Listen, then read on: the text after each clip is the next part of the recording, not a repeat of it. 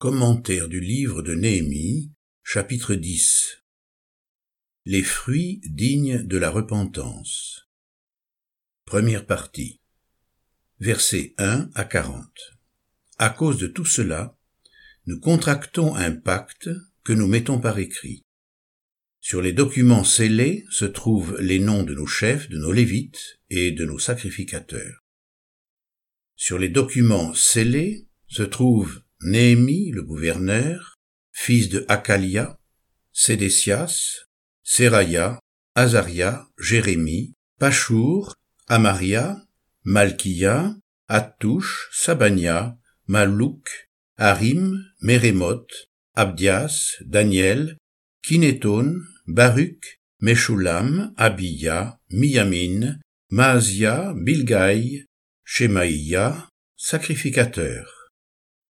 Lévite, Josué, fils d'Azania, Binnoui, des fils de Enadad, Kadmiel et leurs frères Sabania, Odia, Kelita, Pelaya, Anan, Miché, Rehob, Achabia, Zakour, Chérébia, Sabania, Odia, Bani, Beninou. Chef du peuple, Paréosh, Paat Moab, Elam, Zatou, Bani, Bouni, Asgad, Bebaï, Adoniya, Bigvai, Adin, Ater, Ézéchias, Azur, Odia, Ashum, Betsai, Arif, Anatot, Nebai, Magpiach, Meshulam, Ezir, Meshezabeel, Tzadok, Yadoua, Pelatia, Anan, Asaya, Osé, Anania, Ashub, Aloesh, Pila, Shobek, Rohum, Ashabna, Maaseya, Aïya, Hanan, Anan, Mallouk, Harim, Baana. Le reste du peuple, les sacrificateurs, les lévites, les portiers, les chantres, les nétiniens, et tous ceux qui se sont séparés des peuples étrangers pour suivre la loi de Dieu, leurs femmes, leurs fils et leurs filles, tous ceux qui sont capables de connaissance et d'intelligence, se joignent à leurs frères les plus considérés d'entre eux. Ils promettent avec serment et jurent de marcher dans la loi de Dieu, donnée par l'intermédiaire de Moïse, serviteur de Dieu, d'observer et de mettre en pratique tous les commandements de l'Éternel notre Seigneur, ses ordonnances et ses prescriptions. Nous promettons de ne pas donner nos filles aux gens du pays et de ne pas prendre leurs filles pour nos fils, de ne rien acheter le jour du sabbat et les jours de fête, des gens du pays qui apporteraient le jour du sabbat des marchandises ou denrées quelconques à vendre, et de faire relâche la septième année en exigeant le paiement d'aucune dette. Nous nous sommes imposés aussi des commandements qui nous obligeaient à donner un tiers de cycle par année pour le service de la maison de notre Dieu, pour les rangées de pain, pour l'offrande perpétuelle, pour l'holocauste perpétuel des sabbats, des nouvelles lunes et des solennités, pour les choses consacrées, pour les sacrifices pour le péché destinés à l'expiation en faveur d'Israël, et pour tout ce qui se fait dans la maison de notre Dieu. Nous avons tiré au sort sacrificateurs, lévites et peuples au sujet du bois qu'on devait chaque année apporter en oblation à la maison de notre Dieu, selon nos familles, à des époques fixes, pour qu'il soit brûlé sur l'autel de l'Éternel notre Dieu, comme il est écrit dans la loi. Nous avons promis d'apporter chaque année à la maison de l'Éternel les prémices de notre sol et les prémices de tous les fruits, de tous les arbres, d'amener à la maison de notre Dieu, aux sacrificateurs qui font le service dans la maison de notre Dieu, les premiers-nés de nos fils et de notre bétail, comme il est écrit dans la loi, les premiers-nés de notre gros et de notre petit bétail, d'apporter aux sacrificateurs dans les chambres de la maison de notre Dieu les prémices de notre pâte et nos prélèvements, des fruits de tous les arbres, du vin nouveau et de l'huile, et de livrer la dîme de notre sol aux Lévites. Les Lévites doivent la prendre eux-mêmes dans toutes les villes situées sur les terres que nous cultivons.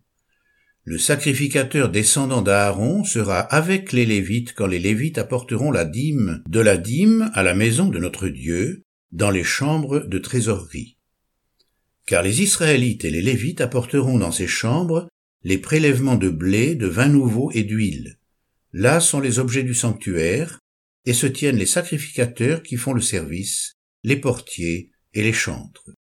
Ainsi, nous n'abandonnerons pas la maison de notre Dieu. Le peuple a connu une conversion exemplaire à tous les niveaux. Nous avons assisté à son extraordinaire repentance. Elle s'est manifestée au travers de la confession des péchés personnels et de ceux des pères. Elle avait été précédée d'une merveilleuse action de grâce, conformément au désir de son Dieu. Nous pourrions penser que tout ceci est amplement suffisant et que Dieu ne peut être que satisfait de ce retour vers lui. Mais il n'en est rien.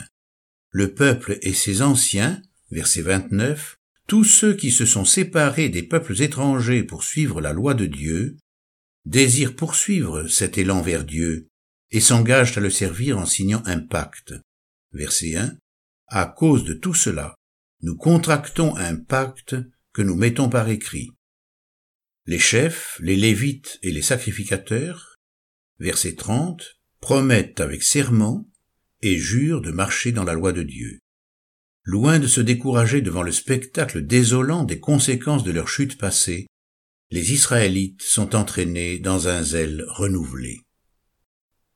Conversion superficielle. Il nous semble que de nos jours, les chrétiens n'orientent plus leur vie de cette manière. Nous nous contentons bien souvent d'une conversion superficielle.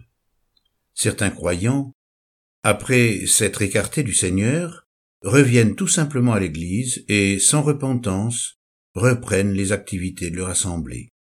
On les retrouve lors des grandes rencontres festives chantant les louanges du Seigneur.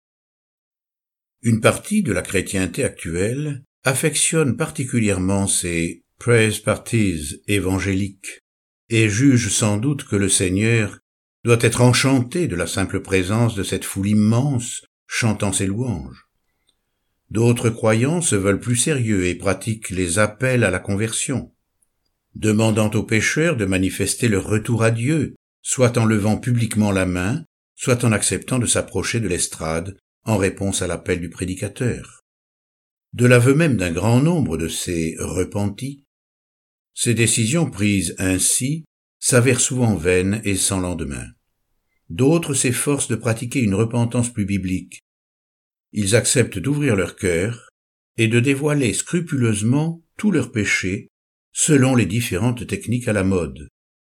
Ils établissent des listes exhaustives, allant jusqu'à les brûler, après avoir confessé systématiquement tous leurs péchés devant un ou plusieurs témoins, tout en invoquant le nom du Seigneur Jésus. D'autres préfèrent la confession solennelle et rythmée de la liturgie, se contentant de prononcer chaque dimanche la formule rituelle Aie pitié de nous, Seigneur. Quelle que soit la variété des méthodes offertes et pratiquées par la chrétienté, il est désolant de constater le peu de changements opérés dans la vie des croyants. Lorsque les foules sont venues auprès de Jean-Baptiste pour être baptisées par lui, elles ont confessé leurs péchés. On aurait pu parler à l'époque d'un réveil religieux. N'assistait-on pas à l'accomplissement des prophéties? Selon ce qui est écrit dans le prophète Ésaïe, Voici, j'envoie devant toi mon messager pour frayer ton chemin. C'est la voix de celui qui crie dans le désert, Préparez le chemin du Seigneur, rendez droit ses sentiers. Jean parut, il baptisait dans le désert et prêchait le baptême de repentance pour le pardon des péchés. Marc chapitre 1 versets 2 à 4. Plus d'un se serait laissé prendre par le succès d'un tel rassemblement, Imaginons un homme dépouillé de tout artifice mondain, un personnage un peu hirsute, rassemblant autour d'un rituel contraignant une partie de l'intelligentsia de son époque. L'humiliation de ces hommes, s'abaissant à se dénuder et à confesser leurs fautes devant cet étrange personnage, n'était-elle pas déjà prodigieuse?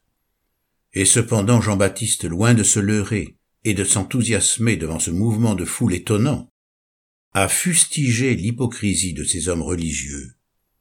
Les habitants de Jérusalem, de toute la Judée et de toute la région du Jourdain venaient à lui, et ils se faisaient baptiser par lui dans le fleuve du Jourdain, en confessant leurs péchés. Matthieu chapitre 3 versets 5 à 6. Comme il voyait venir au baptême beaucoup de pharisiens et de sadducéens, il leur dit, Race de vipères, qui vous a appris à fuir la colère à venir? Produisez donc du fruit digne de la repentance, et n'imaginez pas pouvoir dire, Nous avons Abraham pour père, car je vous déclare que de ces pierres-ci, Dieu peut susciter des enfants à Abraham. Déjà la cognée est mise à la racine des arbres. Tout arbre donc, qui ne produit pas de bons fruits, est coupé et jeté au feu. Matthieu chapitre 3 versets 7 à 10. Devant l'attitude superficielle de ceux qui venaient pourtant se faire baptiser par lui, il a prononcé à leur encontre ce commandement tant négligé de nos jours. Produisez donc du fruit digne de la repentance. Tout arbre donc, qui ne produit pas de bons fruits, est coupé et jeté au feu. Matthieu chapitre 3 versets 8 à 10. L'instrument de ce réveil n'a pas été dupe et a discerné la duplicité de ceux qui, tout en désirant une purification des fautes passées, ne s'acheminaient pas vers une réelle transformation de leur être. Nous pouvons, nous aussi, pratiquer un certain rituel sans désirer porter du fruit digne de la repentance.